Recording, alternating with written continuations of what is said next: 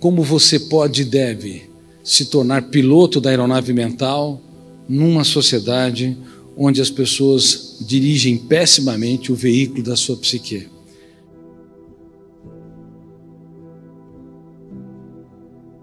Para vocês terem uma ideia, uma em cada duas pessoas tem ou vai desenvolver um transtorno psiquiátrico ao longo da vida. Agora imagine que mais de 3 bilhões e meio de seres humanos vão desenvolver um transtorno emocional, psiquiátrico e talvez nem um por cento se trate. E é completamente injusto nós esperarmos as pessoas adoecerem para depois tratá-las. Nós precisamos de mecanismos, de ferramentas, de habilidades para proteger o mais complexo dos mundos, a mente humana, a única empresa que não pode falir, porque se ela falir, todo o resto desmorona. Mas se você fazer um mapeamento, por exemplo, quem é que sofre por antecipação aqui? Mas essa é a situação do ser humano atual. Dores de cabeça, dores musculares, nó na garganta, aperto no peito, são sintomas psicossomáticos que representam o grito de alerta do nosso corpo, suplicando para que possamos mudar o nosso estilo de vida. Mas infelizmente, nós somos lentos, muito lentos, para ter um caso de amor com a nossa saúde emocional.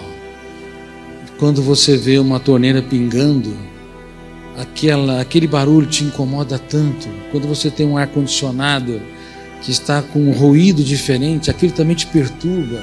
Quando você vê um trinco na parede, às vezes você não suporta e não vê a hora de repará-lo, mas é quase que inacreditável que não apenas trincos, grandes rachaduras nas paredes emocionais e nós não fazemos nada.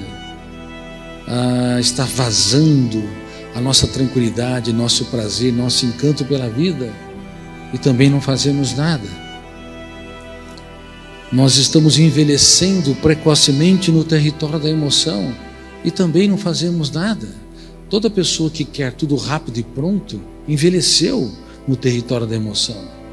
Toda pessoa que não consegue contemplar o belo, fazer das pequenas coisas um espetáculo aos olhos, precisa de muitos eventos para sentir migalhas de prazer, como as crianças e adolescentes no mundo todo, bem como os adultos, às vezes mendigando o pão da alegria, morando em belas casas de condomínio, em belos apartamentos, envelheceu no único lugar que deveríamos ser eternamente jovens de gestão da emoção para que possa escrever os capítulos mais importantes da sua história nos momentos mais dramáticos da sua existência.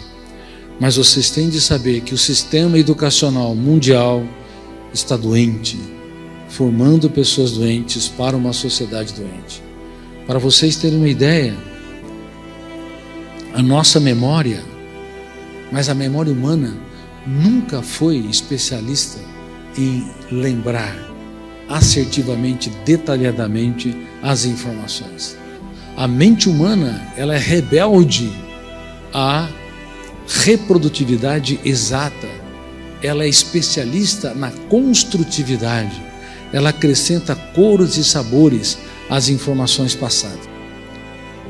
Tente reconstruir as experiências que tiveram os relacionamentos que se envolveram, as dores que passaram, as aventuras e os desafios provavelmente construirão milhares de pensamentos, mas não exatamente os mesmos que vocês produziram, indicando que a educação mundial, por não ter estudado a última fronteira da ciência, o processo de construção de pensamentos os, e os papéis da memória, não entendeu que a memória humana ela é especialista na reconstrução e não na reprodução. E por isso milhares de gênios morrem ao longo do processo educacional, tratados como relapsos e irresponsáveis, porque não se enquadram a o padrão curricular pedagógico patrocinado pelos países, pelas escolas. Por isso é possível dar nota 10 para quem errou todos os dados. Nota máxima para quem errou todos os dados. Mas se os alunos foram inventivos, imaginativos, se desenvolveram um raciocínio esquemático, se eles se aventuraram para produzir conhecimentos. Mas, de um modo geral, os sistemas educacionais, os ministérios da educação, por não ter incorporado essas teses, até hoje exige o que os alunos não podem dar. Aprender a não querer corresponder sempre às expectativas dos outros. Os íntimos são aqueles que mais podem nos ferir. Todo aluno que cresce, se desenvolve no ensino básico, na universidade, na pós-graduação lato senso, no estricto senso, mestrado e doutorado, mas ele tem o desejo de corresponder às expectativas dos outros, ele perde a liberdade. Porque frustrações, crises, dificuldades, rejeições vão fazer parte da história de vida dele e ele vai ter que aprender a lidar com isso. Toda pessoa que cobra demais de si é seu maior algoz, o maior carrasco.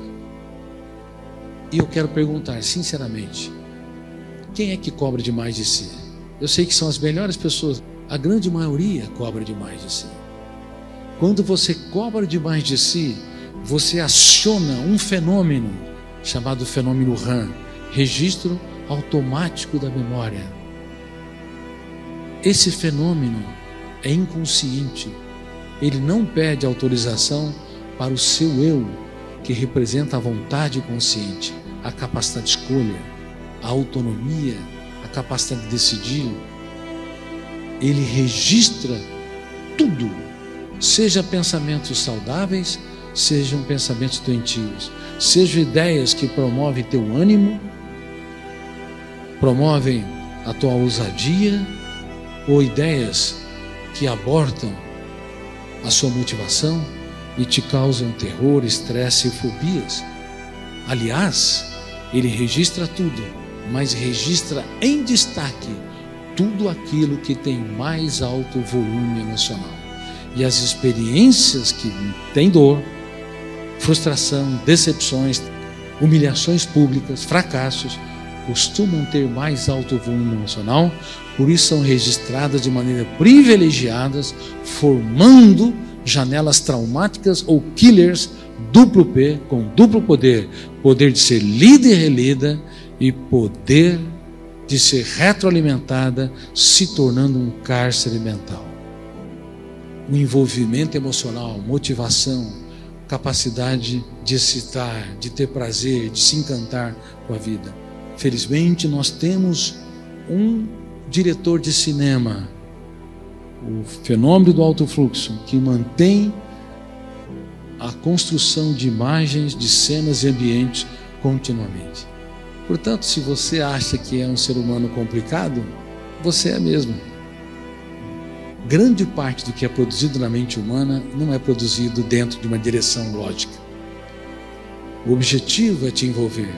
Só que o alto fluxo, devido à quantidade de janelas traumáticas, killers, ele produz uma, um estresse intenso, levando o ser humano a sofrer por antecipação.